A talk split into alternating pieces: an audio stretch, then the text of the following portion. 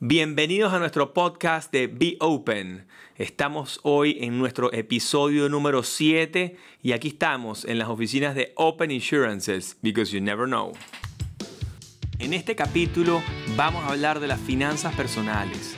Parte importante de mi curso Secretos de un Corredor, cómo ser el mejor, está el tema del manejo del dinero, el manejo de los ingresos y los gastos, cómo utilizar las tarjetas de crédito eficientemente, cómo utilizar los créditos a largo plazo cómo lograr varios canales de ingresos pasivos y cómo tratar de generar que las inversiones que tengas te rindan, cómo dividir esas inversiones, cómo dividir todo ese excedente que vas teniendo en la medida que vas creciendo, cómo invertir ese excedente, cómo hacerlo de manera disciplinada y cómo finalmente poder lograr tener estabilidad financiera para que a los 75 años puedas tener un retiro genial.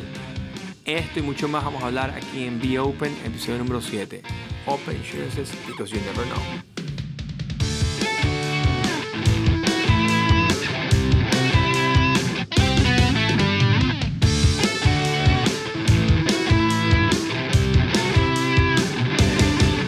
Queríamos hablar hoy de finanzas personales.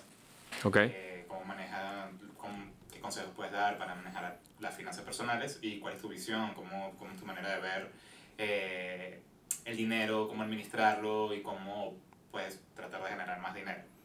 Eh, entonces, la primera pregunta sería, ¿cómo tú manejas tu dinero? ¿Qué, qué haces con el dinero eh, que ganas? ¿Cómo lo distribuyes?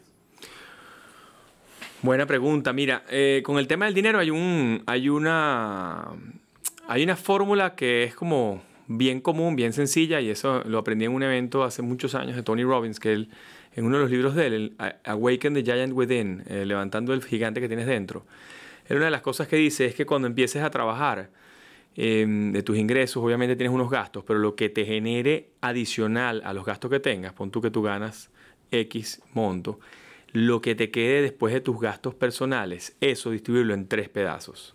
33% para el ahorro, o sea, para generar un, un, un, uh, un fondo de ahorro, ¿ok? 33% para invertir en acciones y 33% para invertir en, en bienes raíces.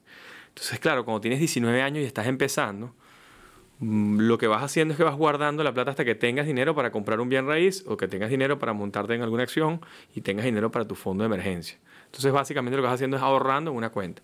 Cuando ya la cuenta tiene suficiente dinero, eh, bueno, al menos mi recomendación es tener un fondo que te cubra seis meses, seis meses de tu vida, de tu forma de vida. Si tú gastas 5 mil dólares al año, gastas 10 mil dólares al año, gastas 20 mil dólares al año. Si gastas 20 mil dólares al año, tienes que tener un fondo de 10 mil en una cuenta paralizado, detenido allí para una emergencia. Una emergencia o algo que te suceda. En efectivo. En cash, sí señor, en efectivo, eso es correcto. Y después, normalmente moneda dura. Si estás en un país con hiperinflación como Venezuela, no te recomiendo guardar nada en bolívares, tienes que guardarlo en moneda dura. Bien sea euros, bien sea eh, dólares, bien sea Hong Kong dólar, bien sea yuan, lo que sea, pero una moneda, una moneda que no sea eh, la moneda local. Y eso, eso sucedió en Latinoamérica, en todos los países, en Argentina, en Brasil, en Venezuela, no es nada más exclusivo de Venezuela. Entonces, como ya estamos eh, bien claros de cómo son las políticas monetarias en los países latinoamericanos, pues lo lógico es ahorrar en moneda dura. Y una moneda dura es, es el dólar, pues, ¿no? Entonces, hoy en día es muy fácil con PayPal, con Venmo, con Cele, con todas las aplicaciones que hay, es muy fácil ir ahorrando montos pequeños inclusive. Ir ahorrando el 33% de, tu, de lo que te quede, ahorrarlo para un fondo de emergencia. 33% ir ahorrándolo para, un, para real estate, para comprar algún bien raíz y 33% para invertir en acciones. Esa es mi recomendación, eso es lo que yo hago y eso es lo que he hecho desde que tengo 19 años. ¿Cómo haces esa distribución? Pues el, el dinero efectivo lo tengo claro. Este, lo que eh, seis meses de tu vida, lo que generes en tu vida, lo tienes para cualquier tipo de emergencia. Eh, más allá de si tienes seguros o algo, eso es un extra, ¿no? Que es lo que, lo que tienes, más allá de tu seguro de salud para, para lo que tengas, el efectivo sería como que el extra para tener en, en caso de cualquier eventualidad. Y la parte de bienes raíces y de inversión, ¿cómo son esas inversiones tuyas? O sea, que yo que no sé nada de esto, ¿qué me puedes recomendar para, por ejemplo, bienes raíces? Bueno, tienes varias etapas. Estás en las etapas de, de cuando estás, estás joven, tienes 19 años, tienes 30 años, tienes 45 años, tienes dos hijos, tres hijos, familia. O sea, depende de si estás soltero, tienes una aversión del riesgo. O sea, tienes un, un umbral del riesgo distinto a que si tienes 45 o que si tienes 70, que ya estás más, más pensando en bajarle dos al asunto y, empezar a pensar en la meditación y empezar a, a, retirarte. Entonces, el que tiene 19 años vas ahorrando lo poco que puedas ir ahorrando hasta que tengas un monto para comprar un bien raíz. Eso es más o menos claro. Mis los bienes raíces que yo sugiero, que bueno, que al menos que a mí me ha resultado, porque todo lo que me he metido en planos he perdido plata.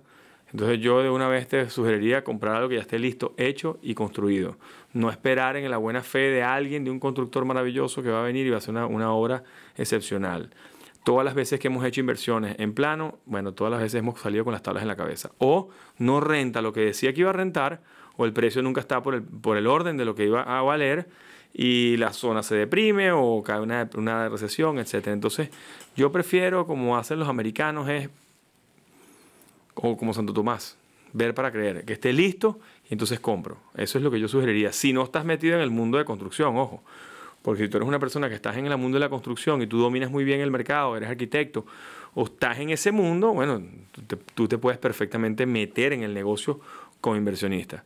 Pero en el caso mío, que estoy en una profesión que es totalmente ajena a la construcción, yo te digo, compra algo que esté listo, ya esté listo. Si no estás en el mundo de la construcción, tú eres eh, diseñadora gráfica, diseñador de interiores, eres em, artista, eres un gerente general de una compañía muy grande, no tienes necesidad de meterte en un proceso de planos y demás, porque tú no sabes nada de eso. Entonces, zapatera su zapato. Y ahí yo creo que es algo que esté construido. De igual forma, cuando vas a invertir en acciones, cuando vas a invertir en acciones, el que quiere invertir en acciones y busca unos libros especiales o se busca unos fondos mutuales que cobran unos fees enormes, yo sugeriría hacer algo mucho más sencillo. Yo sugeriría, mira, eh, comienza a ser el dueño de tu negocio, comienza a ser dueño de tu negocio. Primero que nada, invierte todo el dinero que tengas en tu emprendimiento, lo que tú vayas a hacer, que tú tengas la absoluta certeza de qué va a pasar en ese negocio. Y si no sale bien, eh, fue tu culpa, ¿me explico? Y si hay que regañar a alguien, te regañas a ti mismo. Em, y empiezas, una vez que ya eres dueño de tu negocio y tienes inclusive excedente, bueno, ok, ya compraste tu negocio, ya compraste tu, hiciste tu emprendimiento, montaste tu negocio, ahora tienes una renta, ahora tienes un monto que estás ganando anualmente que tienes que invertirlo. Entonces ahí es donde yo sugiero invierte en negocios de los cuales tú seas consumidor. Entonces empieza a ser un, un dueño de negocio y no un consumidor puro. Por ejemplo, si tú vas todos los meses y vas y compras en Costco. Bueno, bueno, compra acciones de Costco. Si tu marca favorita de carros es Toyota, compra acciones de Toyota. Sí, bueno, si están públicas, ¿no? Hay, hay, compañías que no son públicas y no puedes comprarlas, pero en líneas generales casi todas las compañías hoy en día grandes, las marcas que uno utiliza, son públicas. Si eres cliente fuerte de American Express, compra acciones de American Express. Si eres cliente de American Airlines, compra American Airlines. Si te quedas todas las veces que viajas en Marriott, compra acciones de Marriott.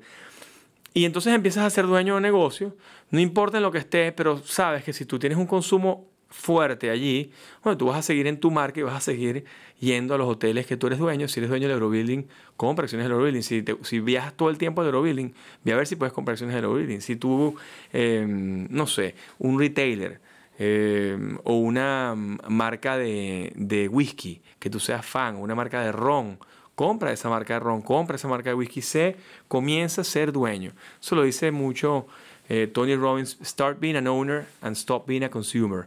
Trata de ser más un dueño de negocio que un consumidor. Claro, a la hora de no saber en qué, ni estar tan empapados en, en el tema de la inversión, eh, por lo menos sabes que si tú estás comprando ese producto o ese servicio porque debe ser bueno y algo te atrae ese producto, entonces. Claro. Ya que estás en eso. Sí, pues, exacto. Si te gusta Apple, compra Apple. Si te gusta Google, compra Google. Si te gusta Instagram, compra Instagram o Facebook. Métete accionista de Facebook. Si te gusta, no sé, cualquiera de esas marcas que tú utilices, que tú seas un. Si tú eres una, una agencia de publicidad muy grande y todos tus negocios eh, gastas muchísimo en Twitter ads o en Facebook ads o en Instagram ads, compra acciones de esas compañías. Esa es un poco la idea. Las acciones que vayas a comprar, que seas dueño y no consumidor.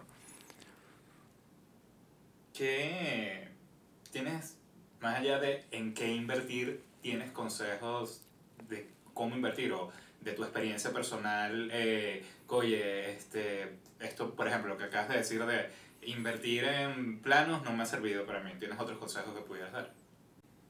Por ejemplo, de no salirte de las inversiones o, de mantenerte ahí? Bueno, normalmente lo que yo sugiero, porque, y yo no lo he practicado, ojo, esto es, esto es interesante porque estoy dando un consejo que yo no he practicado, pero ahora lo estoy empezando a practicar, es, o lo aprendí a practicar ya, ya después de 40 años. Eh, lo que yo sugiero es un tema que, que, es clave, que es el crecimiento exponencial, cómo crecen las cosas exponencialmente.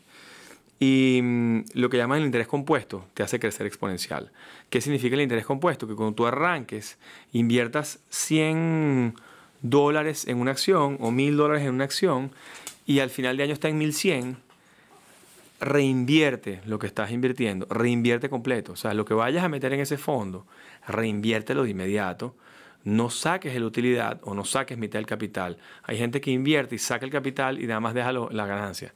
Entonces el crecimiento nunca va a ser importante. Mientras que si dejas el capital con la utilidad y continúas reinvirtiendo y haciendo eso como una suerte de rutina o una, una, mm, como una obligación, como una como una disciplina, un hábito, pues entonces ese fondo va a ir creciendo exponencialmente, porque el interés compuesto te hace crecer exponencialmente después de siete años. Entonces, lo que yo sugiero es, um, nada, invertir, así como inviertes en, en, acciones de consumo, que tú seas consumidor, este, eso que ganes siendo consumidor, manténlo allá adentro y continúa reinvirtiéndolo. Em, y bueno, nada, y el crecimiento va a ser exponencial y vas a tener un portafolio interesante con el cual después te puedes apalancar, puedes hacer, puedes hacer mil cosas.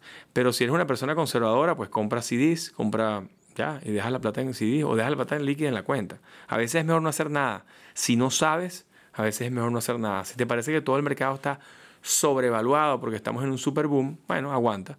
Mantienes en cash y cuando veas que viene un bajón, una acción que baja 60%, 70%, bueno, compras esa acción y vas, porque ya es una acción que ya venías eh, viendo, has venido viendo la trayectoria y, y, le puedes estudiar. Hoy en día están todos los cuadros de las inversiones de, en, en, cualquiera, Yahoo Finance, Google Finance, cualquiera de los aplicativos de, de Internet, pues te dicen eh, toda la historia de la acción. Entonces, si tú ves que está en una bajada, pues bueno, ahí pues, puedes comprar y vas invirtiendo y vas armando tu portafolio. Lo interesante del portafolio es que si vas rindiendo año a año y tú vas creciendo ese portafolio, bueno, al cabo de unos 10, 15 años, pues vas a tener una buena plata ahorrada. Pues. Eh, a mí me gusta mucho eso y una, una parte importante de protección es cuando, cuando compras seguros de vida universal. Nosotros sugerimos que la gente invierta 10% de sus ingresos anuales, que los invierta, o sea, los guarde para el futuro, para, para la jubilación. Lo que hablábamos en algunos de mis videos, eh, los que han visto mis videos de marca personal, yo hablo que hay la cultura hindú, ellos dividen la vida en cuatro cuadrantes. El primer cuadrante es el cuadrante de la educación, que es de 0 a 25 años. Tú estudias, eh, te llenas de idiomas, eh, carreras, etc. De 25 a 50 es tu etapa de producción, de crecer, casarte, tener hijos. Y si no es casarte, tener hijos, es crecer, em, tener eh, negocios, ser emprendedor, lograr montar el negocio, desarrollarlo y que empieces a generar una buena renta. Y de 50 a 75 es tu etapa de dirección, en la que ya estás en la junta directiva, ya no estás metido en la parte operativa. Y entonces, entre los 0, entre los 25 y los 75 años, en esos años, tú tienes que guardar suficientemente plata para la jubilación, para que de 75 a 100 años, que es la vida perfecta, según los hinduistas, tú puedas tener suficiente para estar haciendo tai chi, golf, eh, yoga, ayurveda, cualquier caminar, lo que sea que quieras hacer relajado sin tener que estar encima de una operación. Entonces, em, la única manera de lograr eso es que tú ahorres 10% de lo que produzcas desde los 25 hasta los 75 años año a año. Si ganas 50 mil dólares, tienes que ahorrar 5 mil dólares nada más que para la jubilación. Y en eso, en eso yo soy un gran creyente de las pólizas de seguro de vida universal, porque la vida universal te ayuda a ahorrar para el futuro y protegerte fiscalmente también y poder guardar plata que tenga rendimiento eh, libre de taxes. En muchos países, inclusive en Estados Unidos, todo lo que genere de ingresos, si no lo sacas, es libre de tax. Este, y la forma de sacarlo libre de tax es a través de préstamos a la misma póliza y esa figura existe, es, permitida, es totalmente legal. Entonces tú puedes utilizarlo como si fuera un fondo de jubilación, como si fuera un, 401k, un, 401k que tienen los americanos. Eh, entonces la vida universal es tremenda vida para ahorrar para el futuro, para la jubilación. Em, y no estás dependiendo de un índice o de algo, sino que es una compañía realmente sólida, una compañía que tenga más de 100 años en el mercado, que tenga tradición, que tenga tradición y, que, y que tenga unos buenos rendimientos mayores al 3%, 4%, que es lo que deben rendir hoy. Em, pero ese es, ese es una plata nada más que para la jubilación. Sí. Y con el tema de eh, las tarjetas de crédito, las deudas en, en líneas generales, ¿qué opinas? ¿Son buenas? ¿Las usas? ¿No las usas? Yo, la tarjeta de crédito, bueno, la tarjeta de crédito es un bien, es un mal necesario. Hay que tenerla, pero la idea es pagarla 100%, generar crédito. Si vives en Estados Unidos, tienes que generar un credit score. Entonces tienes que tenerlas a juro. Al principio tienes que utilizarlas para que sepan que eres alguien que paga bien las cuentas. Y una vez que llegas a tu credit score a un tope o lo llegas a un nivel alto, pues la idea es, sí, yo creo que una buena forma de financiar una operación importante es a través de los mortgage o a través del, de la Home Equity Line of Credit. Si tienes tu casa pagada, pues le sacas una, una línea de crédito de tu casa para invertirlo en tu negocio, que supuestamente tu negocio va a ser un crecimiento exponencial, pues, ¿no? Em, eh, los créditos de largo plazo funcionan con tasas bajitas, sí te pueden ayudar a crecer tu emprendimiento. Pero no pagar las tarjetas, no usarlas para el gasto corriente, no para el gasto común. Tratar de que lo que ingrese en tu cuenta sea lo que tú puedas gastar menos que lo que ingreses mensualmente para que te quede algo para poder invertir, para poder hacer todo lo que estamos hablando, pues, ¿no? Para poder pagar tus seguros de vida, para poder pagar tus seguros de salud, para poder pagar todos tus gastos, quede un remanente y ese remanente es el que vas a invertir 33, 33, 33. Hay que aprovechar los beneficios de la tarjeta, ¿no? Bueno, sí, normalmente las tarjetas de crédito lo bueno que tienen, tienen dos cosas, tienen una cosa buena y una cosa mala. La cosa mala son los intereses son muy altos, entonces hay, hay que tratar de pagarlas 100% y no endeudarse. Eh, y si te vas a endeudar, que sean periodos cortos, seis meses, cuatro meses, cinco meses, que no sea un periodo muy largo, porque el, el, el castigo del, de la parte del interés es muy alto. Entonces, pero si son un mal necesario porque de repente tienes buenos, buenas tarjetas como la American Airlines de Citibank, que te da 50 mil millas cuando la abres. La de Mario del Chase te da 100 mil millas cuando la abres, 100 mil puntos. Entonces esos 50 mil millas, esos 100 mil puntos te pueden servir para upgrades, te pueden servir para mm, comprar tickets gratis, para viajar gratis. Entonces, y lo que gastes en esa tarjeta normalmente le dan 5X a los gastos. Igual American Express Platinum, tú la compras y te dan, no sé, si gastas los primeros meses, gastas un monto y te dan 75 mil millas. Bueno, vale la pena porque ya tienes 75 millas, es un viaje gratis uh, por todo Estados Unidos. O sea, te puedes ir una pareja de Miami a California, pues entonces ya, ya eso paga el costo de la tarjeta como tal. Y adicionalmente siempre hay unos perks, siempre hay una, hay, un, hay una tarjeta para un club como Priority Pass. En el caso de American Express Platinum te da Priority Pass. En el caso de mm, American Airlines te da 100 dólares para gastos de cambios de pasaje. Si eres una persona que viaja mucho, te va a suceder porque vas a tener que cambiar algún viaje durante el año, entonces tienes 150 dólares o 200 dólares de gastos de viaje entonces ya son 200 dólares menos que vas bajando.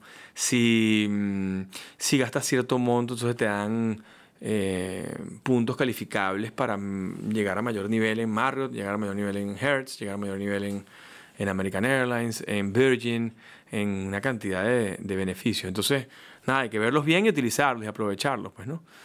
Em, y, pero sí, la, idea de las tarjetas de crédito es utilizarlas, aprovechar el, el, el crédito, tener un buen crédito para que cuando pidas un préstamo de largo plazo te salga mucho más rápido. ¿Ok? Vaya la cuña para todas las, marcas. Para todas las marcas, sí. Bueno, esas son las marcas que yo uso, por eso trato de comprar esas acciones. Trato de comprar American porque viajo todo el tiempo en American. Trato de comprar Marriott porque todo el tiempo viajo en Marriott. Y eh, la generación de ingresos pasivos, ¿qué opinas de eso? ¿De qué manera la gente puede generar y por qué es importante generar eh, ingresos pasivos? Bueno, mientras más ingresos pasivos generes, mejor. O sea, mientras más negocios puedas tener para diversificar tu riesgo, mejor. Así como yo digo que no, no, tienes que tener la plata en un solo banco, sino por lo menos tener cuatro, tres o cuatro bancos. Porque a la hora de una debacle financiera, pues divides el riesgo en cuatro pedazos.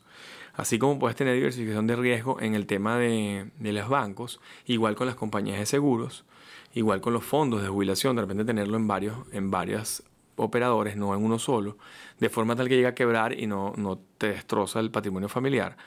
Eh, asimismo, yo creo que hay, que hay que diversificar los ingresos. Entonces, el ingreso pasivo, por ejemplo, si tú tienes algunos bienes raíces o tienes un kiosco o tienes un negocio con un socio, esos van generando ingresos pasivos que normalmente te pueden ayudar a tu ingreso mensual. Eh, tener apartamentos alquilados eh, es válido, que pague, obviamente, que pague el mortgage o que pague los gastos de ese apartamento es genial porque tienes un ingreso todo el tiempo, em, todos los años, todos los meses tienes un ingreso fijo. Entonces, bueno, es un poco diversificar. Hay gente que usa siete canales de ingreso pasivo. Bueno, eso, eso, es, eso es válido, es una vía, pues, ¿no? Hoy en día hay muchos canales de ingreso pasivo. De hecho, YouTube es un, es un gran generador de ingreso pasivo. Si te conviertes en un influencer de YouTube, tú puedes mensualmente generar mil, dos mil dólares al mes haciendo videos. Entonces, eso, eso ya forma parte de un ingreso pasivo. Más todo lo que hagas por otras plataformas, todo lo que hagas con algún alquiler de, algún apartamento en alguna isla o en algún o en la misma ciudad donde vives, que tengas un apartamento alquilado, válido. Todo eso es válido. Y mientras más carritos de ingresos pasivos tengas, mejor y más sólido va a ser tu, tu, tu balance, pues, ¿no? Tu patrimonio. Buenísimo. Bueno, para, para como resumir un poco de todo lo que hemos hablado, eh, cuéntame consejos que les puedes dar a las personas para administrar su dinero. Ok. Y eh, que siempre tienen que tener presente a la hora de saber administrarlo, de eh, no saber lo que gastan con lo que les entra de dinero y ese tipo de cosas. Un resumen de tu forma de, de administrar tu dinero y consejos que puedas dar. Bueno, el, la, primera, el primer consejo que te dejé allí es, obviamente, tratar de gastar menos de lo que te ingresa. En algún momento tienes que lograrlo. Si al principio eres joven y no lo puedes lograr, bueno, eh, tienes que tratar de lograrlo. Cuando lo logres, el remanente, o sea, lo que te quede, dividirlo en esas tres casitas. 33% para acciones, 33% para bienes raíces y 33% para tu fondo de emergencia. Eso es mi primera, decir, eso es como mi mantra, eso es lo que he, tratado de hacer toda mi vida, pues, ¿no? Em, lo otro es 10% de tu ingreso anual invertirlo en un fondo de pensiones o en un fondo de jubilación, en una póliza de vida universal, en algo que sea a largo plazo que no puedas tocar. Esa es mi otra fórmula. Y, y lo tercero, generar tantos ingresos pasivos como puedas. Cosas pequeñas que te ingresen pequeños retornos, 7%, 8%, 9%, si es acciones, muy bien, si es un kiosco, muy bien, si es un restaurante, muy bien, algo pequeño, algo más grande, dependiendo de cada, de cada, de cada cartera, pues puede hacerlo más grande o más pequeño, pero... cartera de clientes también, ¿no? Bueno, en el caso mío, yo, yo, trabajo en corretaje de seguros y al final yo trato la cartera de negocio es una cartera que tú la vas creando y la vas creando y la vas creando y al cabo de ciertos años pues tienes un ingreso pasivo importante porque ya sin el crecimiento de la venta nueva, ya la cartera es tan grande que te renta nada más en administrarla. Entonces, bueno, ese es el kit de los corredores de seguros y de las compañías de corretaje de seguros. Por eso se puede, por eso es que tienes cierta tradición y por eso es que puedes trascender generaciones con una cartera, porque al tú generar miles de clientes o cientos de clientes, tú bueno, tú lo que tienes que hacer es administrarlo, seguir dando asesoría, ayudando, agregando valor, eh, respondiendo a tiempo, respondiendo el WhatsApp, respondiendo el teléfono. Y, y cuando tú logras dar ese servicio 24/7 y logras darle continuidad, la gente va a renovar contigo. Entonces, si renuevan contigo, pues eh, tú, tú puedes tener ingreso pasivo, inclusive dejando de trabajar. Entonces hay corredores de seguros muy exitosos que de repente a los 70 ya no trabajan más y lo que hacen es administrar la cartera, da servicios, siguen saliendo, siguen haciendo sus labores, pero ya no están en el día a día matándose consiguiendo clientes. Pues, Y eso es gracias a que pasó toda la vida haciendo la cartera. Pues. eso es, ese bueno, ese es realmente nuestro kit y todos los agentes de seguros, corredores de seguros que me escuchen, pues nada, ese es el, el, sueño de cualquier corredor de seguros, que necesita crear una cartera que sea suficientemente grande y bien diversificada y atomizada. Porque una de las cosas que pasó, por ejemplo, en la compañía nuestra, en la coordinadora, fue que en los años 90 teníamos una cuenta que superaba algo así como el 60% de nuestros ingresos. Y esa cuenta la perdimos. Entonces tuvimos que votar a 100 personas. Entonces, ya, ya a finales de los 90, menos mal, eso inclusive era más grande en los 80. Pero luego, luego mi viejo tuvo buena visión y empezó a expandirse y a atomizar la cartera en, más, en, más, en miles de clientes. Y, y, bueno, yo llegué, ya cuando yo llegué ya había, ya había pasado la debacle financiera del 94 en Venezuela, con lo cual los bancos se habían ido al, eh, casi, bueno, todo el sistema bancario colapsó. Y cuando yo empecé, eh, ya había empezado con esas dos cosas grandes que habían pasado. Muchos clientes habían perdido toda su fortuna, muchas industrias grandes habían perdido su fortuna y sus líneas de crédito con los bancos. Y entonces este, hubo que rehacer el parque industrial en Venezuela en esa época y una de las cosas que nosotros logramos fue llenarnos de clientes pequeños, o sea, tratar de llegar a muchos clientes pequeños. Y después clientes pequeños se convirtieron en grandes, pero los agarramos desde que eran pequeños. Entonces, ah, esa distribución de la cartera o atomización de la cartera nos ha hecho que puedas trascender generaciones y que yo pueda inclusive vivir fuera y continuar dando servicio y continuar estando presente, inclusive a través de las redes sociales, que ese era como el mayor, ah, la mayor, el mayor reto, ¿no? De poder mantener la cartera estando fuera. Y, mm, y bueno, lo hemos, lo hemos logrado, claro, obviamente, porque tengo un equipo en Venezuela muy grande. Y, y, obviamente mi papá es el presidente de la compañía, está al mando de la organización allá. Y yo le doy todo el apoyo desde acá. Eh, y obviamente hoy en día con WhatsApp y bueno, con todas las eh, internet y el email, pues puede solucionar muy rápido cosas, inclusive estando fuera más rápido que estando mismo dentro del país, ¿no? Pero, mm, pero esa ha sido la clave, el tener miles de clientes ha sido la clave de que en una crisis tan dramática como la que está viviendo el país hoy, podamos continuar dejando legado, podamos continuar trascendiendo generaciones y podamos seguir teniendo em, una organización que sólida, que continúa eh, a pesar de los avatares y de la situación. Pues, sí. Las grandes empresas en Japón de corretaje de seguros duran 150 o 200 años. O sea, ya las grandes empresas como la coordinadora en Venezuela, que tiene tres generaciones, en Japón tienen 150 años, tienen 6, 7 generaciones. Entonces, bueno, esa es la meta nuestra. La meta es que trascienda y que continúe varias generaciones más, pues, ¿no? Esa es la idea. Gracias por escuchar un episodio más de Be Open. Aquí estamos, les explicamos nuestra metodología. Es siempre la misma. Ustedes nos ponen los, los, los temas nos hacen dudas, comentarios, nos hacen recomendaciones y nosotros aquí les respondemos a esta recomendación. Ya tenemos, este es el episodio número 7 y hemos tenido varios episodios que han venido de ustedes, tenemos varios en la lista, en lista de espera obviamente para seguir produciendo contenido para ustedes, pero escríbanos en las redes sociales, compartan el contenido y estamos en Open Insurances because you never know.